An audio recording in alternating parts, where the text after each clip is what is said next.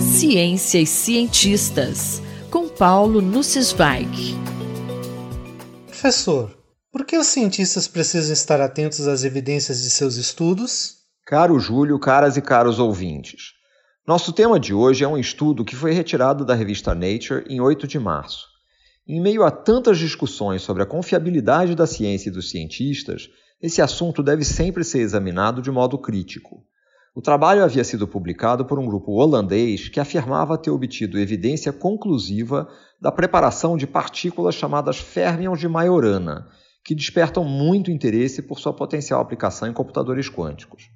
Em 1937, o físico italiano Ettore Majorana previu a existência de partículas que seriam suas próprias antipartículas. Mais recentemente, surgiram propostas para confirmar a previsão de Majorana com quase-partículas, combinando propriedades de semicondutores e supercondutores.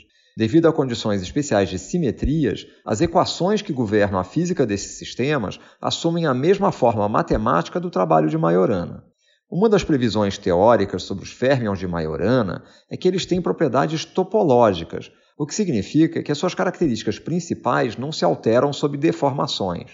Por exemplo, uma rosquinha pode ser continuamente deformada para se tornar uma xícara, mantendo a propriedade de ter apenas um furo na asa da xícara. A codificação de informação em partículas quânticas como essa poderia ser de grande valia para o desenvolvimento de computadores quânticos. Na computação quântica, as unidades básicas de informação, os bits, são substituídas por bits quânticos, os qubits. Mas a informação codificada em qubits é muito frágil e pode ser perdida por interações com sistemas físicos que os cercam, genericamente chamados de ambiente. Qubits topológicos prometem ser muito menos sensíveis ao ambiente e, portanto, fornecem um caminho promissor para o desenvolvimento de computadores quânticos, um objetivo que tem sido perseguido no mundo inteiro e pelo qual gigantes como Google, IBM e Microsoft estão competindo. Após resultados promissores de um grupo da Universidade de Delft em 2012, a Microsoft resolveu investir em qubits topológicos e criou um centro de pesquisa na Holanda liderado por Leo Kovenhoven. Em 2018, o grupo dele publicou o trabalho na revista Nature, afirmando ter obtido evidências conclusivas da criação dos férmions de Majorana. O trabalho já recebeu mais de 300 citações, mas estava errado. Quais os problemas que levaram à retirada do artigo? A criação dos férmions de Majorana é extremamente difícil e exige proezas tecnológicas para produzir os materiais e criar as condições necessárias. Não bastasse isso, ainda há diversos outros fenômenos que podem gerar evidências experimentais que se assemelham muito ao que se espera dos maioranas. Cada vez que um resultado importante aparece na literatura, outros pesquisadores buscam confirmá-lo e trabalhar com novos avanços a partir desse resultado.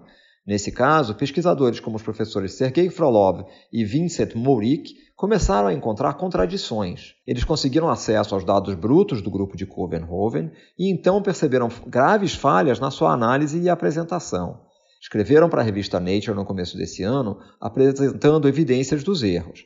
A Universidade de Delft nomeou um grupo de especialistas para investigar a possibilidade de faltas éticas no estudo. De modo resumido, a conclusão é que os autores selecionaram dados para apresentar na publicação sem justificar adequadamente a supressão de outros. Eles apresentaram parte da informação de modo equivocado e, posteriormente, perceberam que tinham feito o erro de calibração que tornava o valor de uma medida crucial incorreto. Os especialistas disseram não ter encontrado intenção de enganar a comunidade, embora a leitura dos materiais não permita dissipar totalmente essa suspeita não houve fabricação de dados, que foram, de fato, totalmente obtidos nos experimentos realizados. Eles classificam no seu relatório público o ocorrido como resultado infeliz de viés de confirmação. Os pesquisadores encontraram aquilo que queriam encontrar.